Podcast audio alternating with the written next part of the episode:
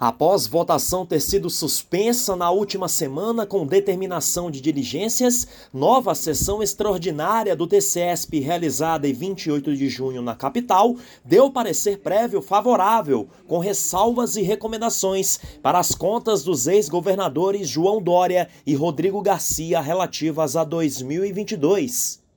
Entre os pontos ressalvados, a análise de dados referentes a 53 bilhões de reais em renúncias fiscais no período.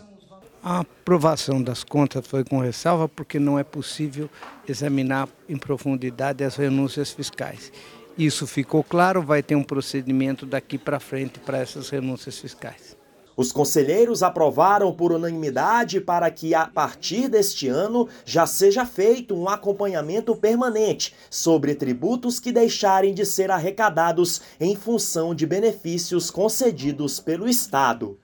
Reconhecemos que a, alguns dados é, realmente caminham no sentido daquilo que nós desejamos, mas ainda está longe é, do que a própria legislação exige.